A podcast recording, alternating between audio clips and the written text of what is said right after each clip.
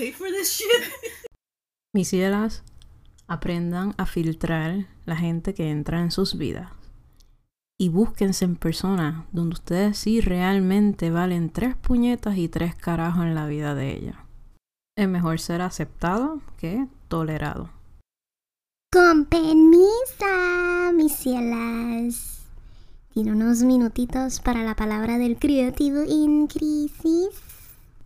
Bienvenidas, mis cielas, a otro episodio de Trazo Invisible.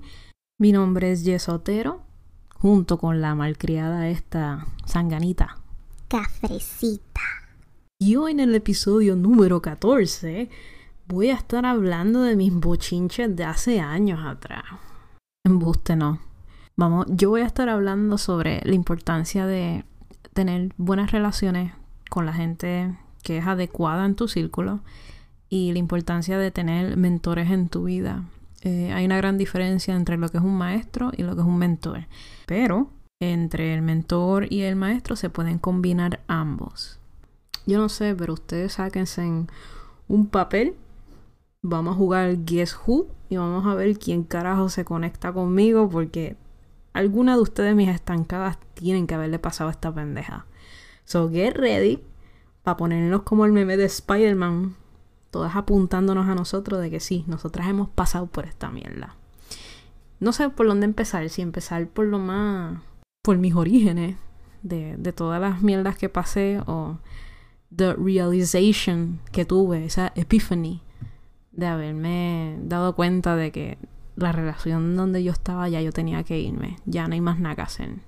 Pero para hacer una retrospección, yo sí quiero mencionar algo importante. Hace cuatro domingos atrás yo pasé por una situación donde a mí un tipo me estaba hostigando un evento y ese evento pues obviamente respondió en la manera correcta. Sin embargo, como yo todo lo hice público, yo recibí muchos mensajes, especialmente de muchas nenas.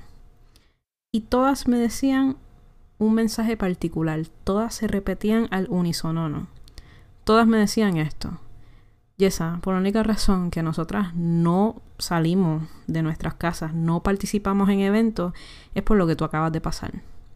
Either si ya ellas se sospechan de que existen gente así, porque no hay ambiente seguro, o por el simple hecho de que ya han pasado malas experiencias con esta gente y quieren evadir por completo toparse con ella.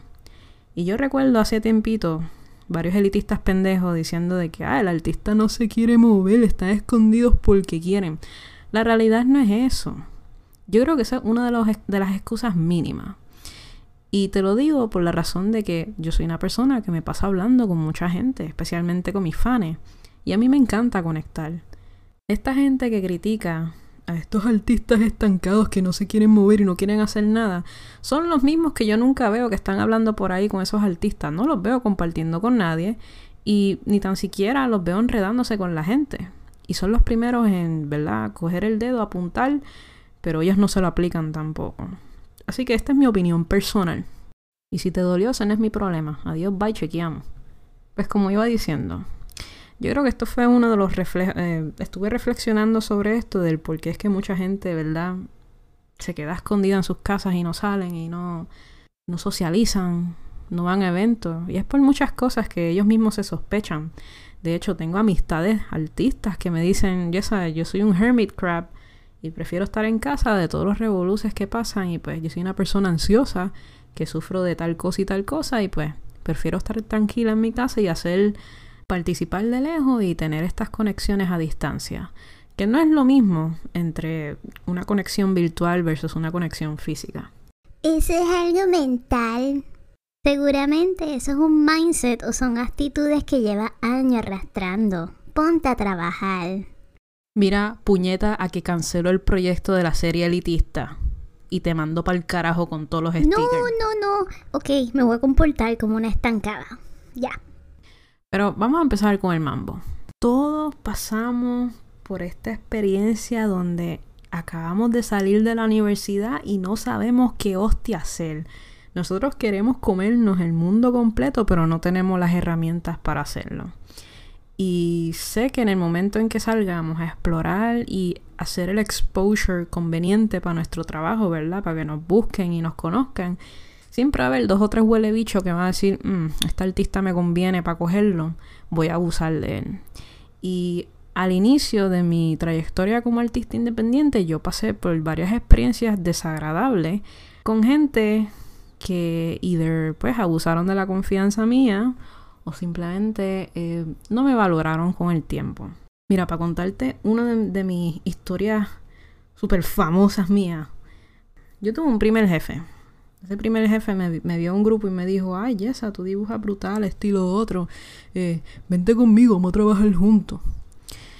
Y al inicio de, esa trayectoria yo me estaba dando cuenta de que le gustaba hablar mierda de otros artistas. En una de esas conversaciones, creo que fue por Messenger, viene y me dice, hey, yo busqué una cotización de tal artista que hace este background y el cabrón me quiso cobrar 600 pesos, eso está muy caro. Y acá pensando, pues, me jodí yo, porque seguramente si él habla, va a hablar pestes y mierda del precio de lo que el otro le dio, pues yo no me quiero imaginar yo trabajando en tus proyectos. En lo behold, cuando me pidió varias cotizaciones para hacerle un cover, terminaba diciéndome, ay, bájale 20 pesos, bájale 40, es que yo no te puedo pagar eso, está muy caro. Tú tienes que entenderme, yo tengo hijos y yo tengo que mantenerlo. ¿Y? Yo tengo un préstamo, papi. Y una universidad, estoy en Tesina. Yo no puedo hacer nada tampoco. Seguramente cobraste bien caro. Pues no, mi ciela. Y a mí nadie me tiene que decir que si yo estaba cobrando caro o barato. Porque nadie estaba en mis zapatos cuando yo estuve en los últimos años de la universidad viviendo sola en un hospedaje. Bueno, no sola, estaba metida con cinco mujeres más, yo era la sexta. Y tras de eso, estaba trabajando un part-time de 10 horas, porque no me querían dar más horas, más estaba pagando el préstamo. Bueno, el préstamo no. Estaba acumulando para pagar el préstamo una vez que yo saliera de esa universidad y buscar un sitio donde mudarme. Después de tantos meses, yo no sé ni cuánto yo duré con este primer jefe, pero gracias a Dios yo me desligué por completo. But wait, there's more. Este último trabajo donde él me metió, él no me dio ni plan de trabajo, no me dio deadlines, no me dio dirección, no me dio nada. Lo único que me dio fue un tutorial de cómo pintar rápido para cómics. Y recuerdo que estando en Tesina, like, yo estaba bombardeada. Que si de exámenes, que si de trabajo, porque Turabo no era fácil. Toda la semana siempre tenía una hostia que entregar. Yo recuerdo que le entregué algo después de dos semanas porque estaba fuleteada. Y recuerdo que su respuesta fue, ay, yo creo que tú no vas a terminar esto a tiempo. Yo creo que esto no va a funcionar entre nosotros. Y así mismo yo le dije, mira, tú sabes que es verdad, tú tienes razón. No lo cojas personal, pero aquí me despido. No soy la persona correcta para este proyecto. Y mira qué ganso fue que después me dijo, no, no te vayas, quédate. Sí, tal vez sí lo puedes trabajar. Es como que no. O sea, ya al principio me estabas hablando mierda de otro artista y tras de eso cuando yo te cotizaba, te quejabas por mis precios y ahora tú me estás diciendo a mí que yo no aplico en este trabajo porque yo no estoy siendo rápida, aunque tú nunca me diste un plan de trabajo ni un deadline. Y después de eso me envió alguien para que me convenciera de volver a entrar y así mismo me hice la loca y piché. Después me topé con dos personas, ¿verdad? Estos son por tiempos diferentes, que tuvieron la audacia, uno de ellos, pedirme un cover gratis para su cómics y que dependiendo de cómo la gente, ¿verdad?, respondiera a este cover y la interacción que tuviera, me iban a pagar el próximo. Y después tuve otro que me dijo, hazme una animación de un minuto y dependiendo de lo que la gente diga, interacciones, te vamos a pagar.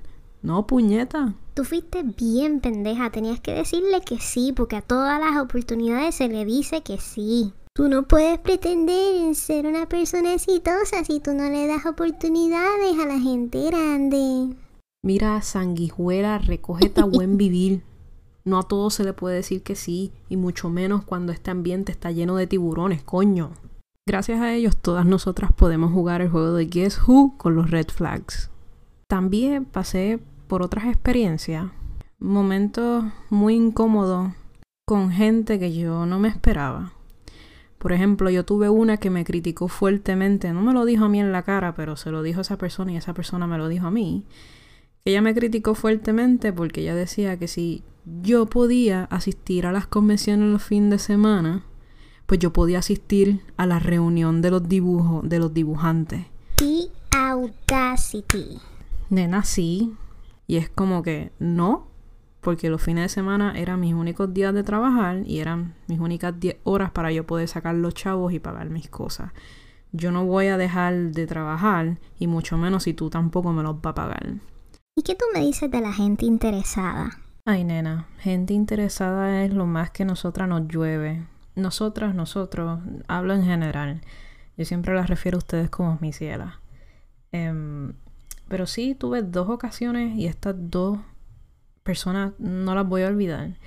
Una de ellas fue que una amiga mía, me enteré por ella, que después de años me dice como que, no, el tipo buscó tu blog, él consiguió un blog que tú tenías donde tú ponías tu trabajo not safe for work y a cada rato se pasaba preguntándome dónde tú conseguías tus clientes, cuántos chavos tú hacías, cuáles eran tus conexiones y me incomodó tanto que le tuve que dejar de hablar.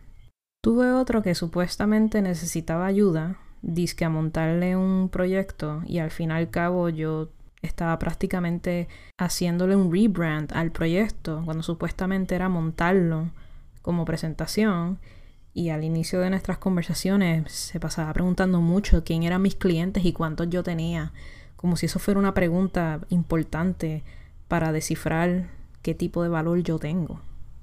Al fin y al cabo el tipo trató de cogerme de pendeja por el simple hecho de que al último me dijo, sí, es que te voy a pagar y es como que, tú nunca me tiraste esa palabra de pagarme al principio, me lo estás diciendo ahora.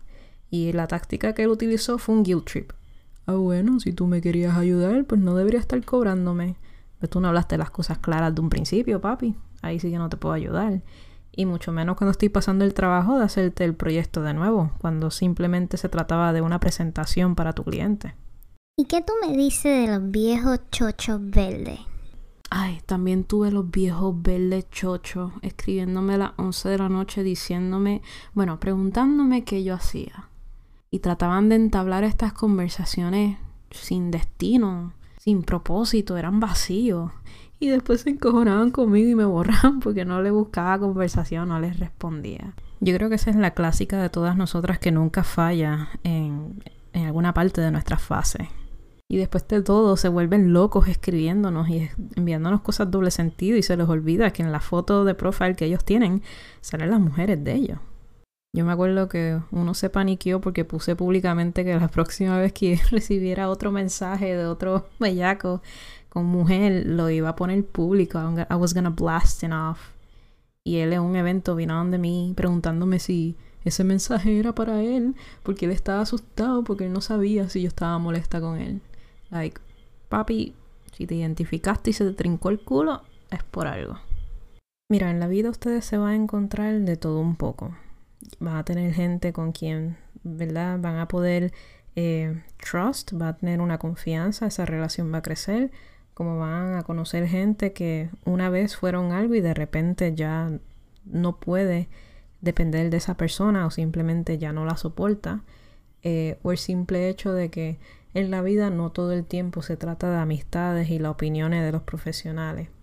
Es bien importante buscarte un mentor que te pueda guiar porque es una de las claves más grandes y esenciales que nosotros necesitamos en nuestro transcurso como seres humanos como profesionales y creativos. No es lo mismo tú buscar la opinión de tu artista favorito y que te dé, si es que tiene el tiempo de darte, las contestaciones que tal vez estás buscando o estas contestaciones que tú no querías escuchar. Pero no es lo mismo buscarte a alguien que se va a dedicar a sacar el tiempo para ti, guiarte y cuestionarte y tal vez hasta ayudarte a desarrollar un pensamiento más crítico y más abierto para que tú puedas ver las posibilidades en tu trayectoria. Las instituciones, las educaciones es algo superficial, lo voy a decir. Voy a tener el atrevimiento de decirlo. Tal vez no para todos los campos, pero para un campo creativo, un maestro, un profesor, es alguien que te va a dar las herramientas, porque tienen el conocimiento, eh, te proveen la información bajo unas estructuras, ya sean si son reglas, exámenes, trabajos o presentaciones, y su objetivo principal es darte una nota. Sin embargo, el mentor es el que tiene esa grande visión, donde te guía con sabiduría, crea conexiones complejas y profundas, te ayuda a autodisciplinarte, desarrolla en ti lo que es la empatía, pensamiento crítico, pensamiento abierto, lo que es el progreso y también habla sobre los objetivos, las aspiraciones y las experiencias. Pero no nos podemos olvidar de que un maestro también puede ser un mentor. Yo logré tener esta experiencia, fui afortunada de recibirla antes de, de acabar con mi bachillerato, fue mi último año en Tesina. Eh, entiendo que era un profesor árabe, realmente no, ni me acuerdo dónde fue que él nació, em, pero él tenía una manera bien peculiar de dar la clase. Era como si todos estuviéramos reunidos hablando una historia. Él utilizaba las técnicas de lo que es el storytelling y era lo que la empatía para poder lograr conectar con nosotros y enseñarnos otra perspectiva si no lográbamos eh, ver las cosas diferentes. Y nunca tuvo prejuicio. Él siempre te daba la bienvenida o te daba la invitación para que te sintieras cómodo en la clase. Y con él aprendí lo que puñeta era empatía, porque para ese tiempo a mí no me importaba un bicho, la gente ni los sentimientos. Y él fue el que me enseñó en un cuestionario donde él me preguntó, Yesa, ¿qué tú harías si uno de tus compañeros en un grupo donde están trabajando todos juntos eh, entra y te dice que no logró hacer el, la parte de su tarea? ¿Cómo tú reaccionarías? Y yo le dije, pues, no manda para el carajo. Y ese me quedó mirando y viene y me dice, mm, si yo estuviera en tu posición, yo le preguntaría el por qué. ¿Qué fue lo que pasó? Y al principio no lo quería entender, pero después con el tiempo, después de un par de cosas que nos enseñó, cosas interesantes, fue que vi la gran diferencia de cómo se sentía esa clase versus las que ya yo estaba actualmente y las que ya había pasado. Esta persona sí le interesaba y le importaba a sus estudiantes. Obviamente no iba a conectar con todo el mundo, pero sí tuvimos esa pequeña conexión entre él y yo. Y él fue uno de mis mentores para mi tesina. Y cuando me digo la tesina me refiero a la clase de tesina. Por lo menos aquí en Puerto Rico se le dice una tesina a la clase y la tesis sería entonces el trabajo que se entrega. Mira, para hacer la historia bastante interesante, él se llama Yasan Hiyashi y él dio clases de Sustainable Innovation. Yo lo cogí para el 2014. Él nació en Amman, Jordania. Espero que se diga así. Em, y él había ido a Estados Unidos, había graduado y tenía un trabajo donde él ganaba seis dígitos. Y él decidió ir a Puerto Rico y le encantó tanto que dejó el trabajo que tenía de ingeniería y se dedicó a dar clases aquí en Puerto Rico. Actualmente sé que anda viajando, no sé cuáles fueron sus razones de irse, pero él tenía esa vocación de trabajar con estudiantes. Esto me recuerda a alguien donde estuve mucho tiempo compartiendo y recientemente me di cuenta que ya esta relación no iba a progresar más de lo que estaba, porque somos dos polos opuestos en términos de mente. Y tú tomé la decisión de distanciarme. Em, siempre lo tenía un pedestal. No tengo mucho que decir sobre si es una persona malísima ni nada por el estilo, porque siempre fue buena en mi crecimiento. Creo que uno de los graves problemas que comencé a tener con esta persona era que me hacía sentir inferior. No importa las cosas que yo dijera, no importa las preguntas o el tipo de research que yo hiciera, yo siempre estaba mal. Porque él sabía de todo lo que pasaba en la industria porque él lleva años en la industria. Pero no importara qué, o yo estaba mal, o yo estaba diciendo disparates, o simplemente me, no podía hablar porque yo no llevo años en las industrias. Y esto fue algo que confligió tanto conmigo que llegué a un punto a sentirme insegura de mí misma. Si tomaba una decisión estaba mal, era como que, no, eso es embuste lo que tú acabas de traer, porque eso no es verdad. Y cuando vienes a ver que buscaba la información, salía a reducir que lo que yo estaba diciendo era verdad. Pero esta persona estaba oblivious de la situación porque es una persona que simplemente no está actualizada con los cambios drásticos y constantes que pasa ahora en los medios y mucho más en la tecnología. Es de estos boomers que se cree que se las sabe todas y al fin y al cabo nunca está actualizado con lo último. Y me acuerdo que traté de tener conversaciones serias con esta persona y terminaba riéndose o no quería coger responsabilidad y ya me estaba sintiendo como que ¿para qué te voy a buscar si siempre me vas a meter miedo? ¿Para qué te voy a decir las cosas si siempre tienes algo negativo que decir? Y cuando vienes a ver, me, me doy cuenta de que este es el tipo de persona que yo no quiero ser, yo no quiero seguir los pasos de esta persona y simplemente pues ya no es una persona de admirar. Y ya yo estaba en la posición donde dije, ok, ya esta relación no, no le voy a sacar más nada. Ya es hora de moverme y buscar gente que esté a mi nivel. Y cuando digo a mi nivel, no es a mi nivel artístico, digo a mi nivel eh, en cuestión de pensamiento, ideología, valores.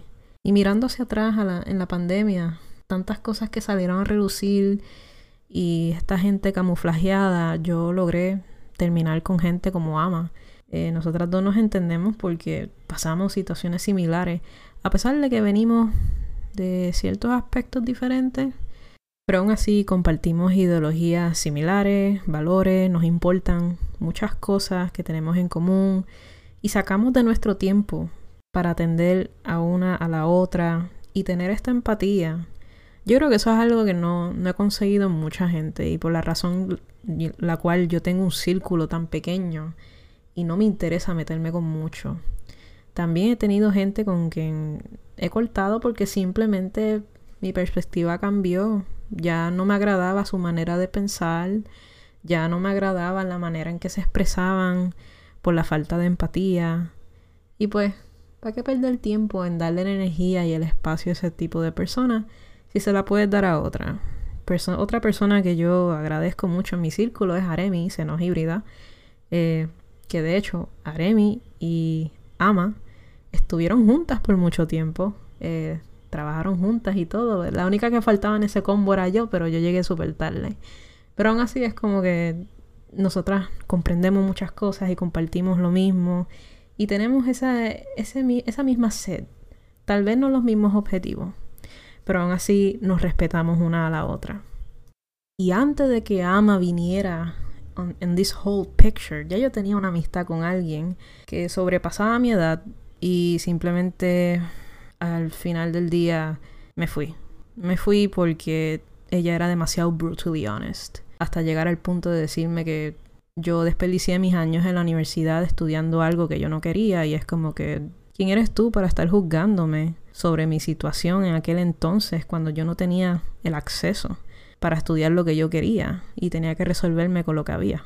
Por eso para mí es bien importante ser suave, ser empático y ser neutral. Eso es lo más importante. Ustedes me ven aquí peleando con la sombra sola, pero en el momento en que alguien se me acerca a preguntarme algo, siempre mantengo una postura neutral porque no sé de dónde viene, ni a qué se dedica, ni qué es lo que quiere o busca.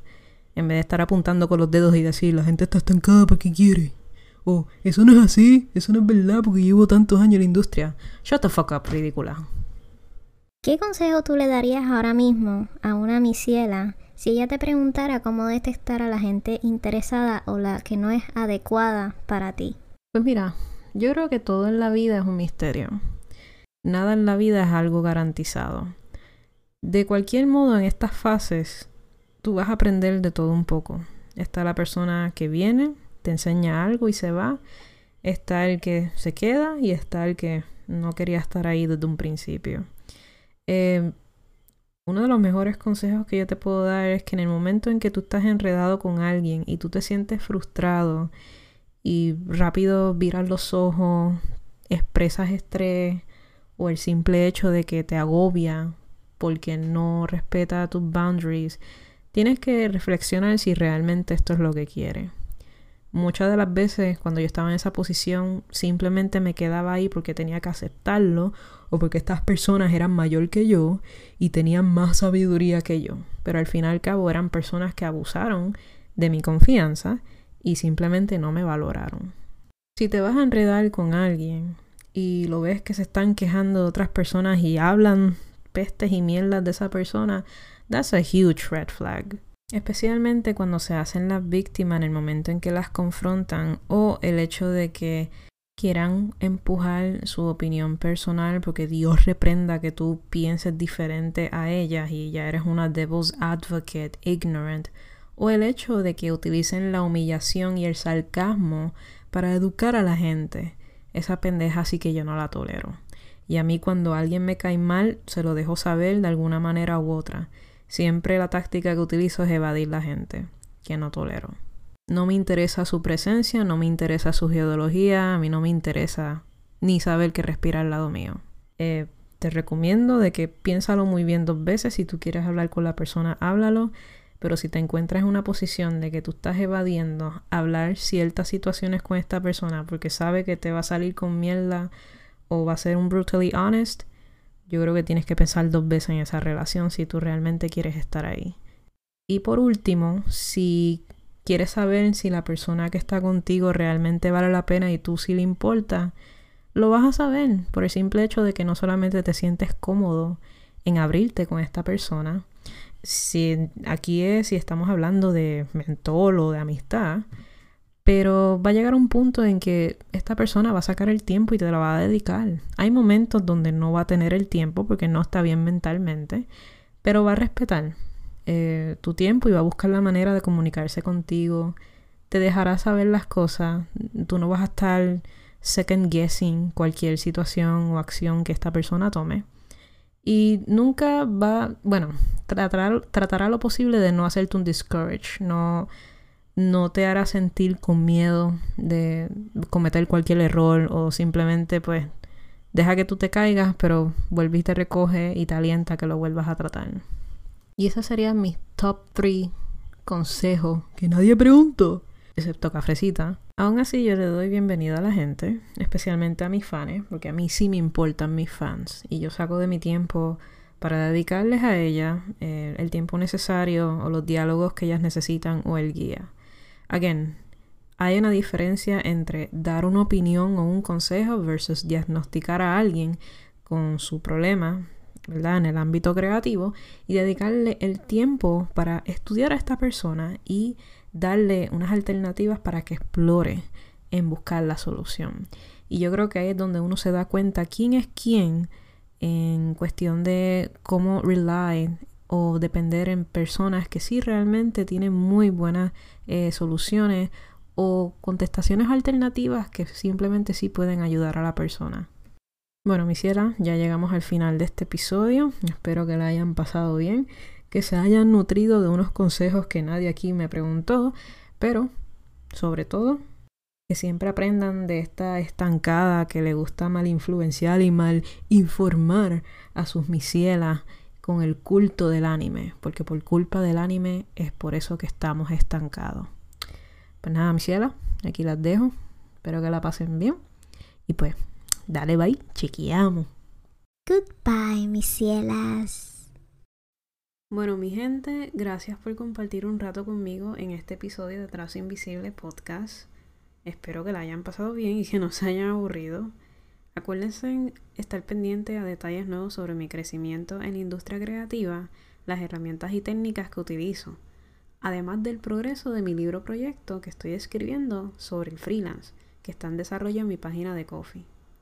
Pueden compartir mis episodios en las redes sociales y si saben de alguien que le gusta estos temas, mano, invítalo a mi podcast. Seguramente la va a pasar bien. Síganme en Facebook, Tumblr o en Instagram como Cafrecita. Acuérdense escribirlo con el número 3, no con la letra E. Y en Twitter como Cafrecita underscore PR. Igual, número 3, no la letra E. Pueden accesar a los enlaces directamente debajo de la descripción de Trazo Invisible Podcast. Si te gusta mucho lo que hago, puedes apoyarme con donaciones en mi canal anchor.fm slash trazo invisible o coffee.com slash cafrecita project. Espero verlos en el próximo episodio y que este hangout se repita. Pues dale, bye. Chequeamos. Me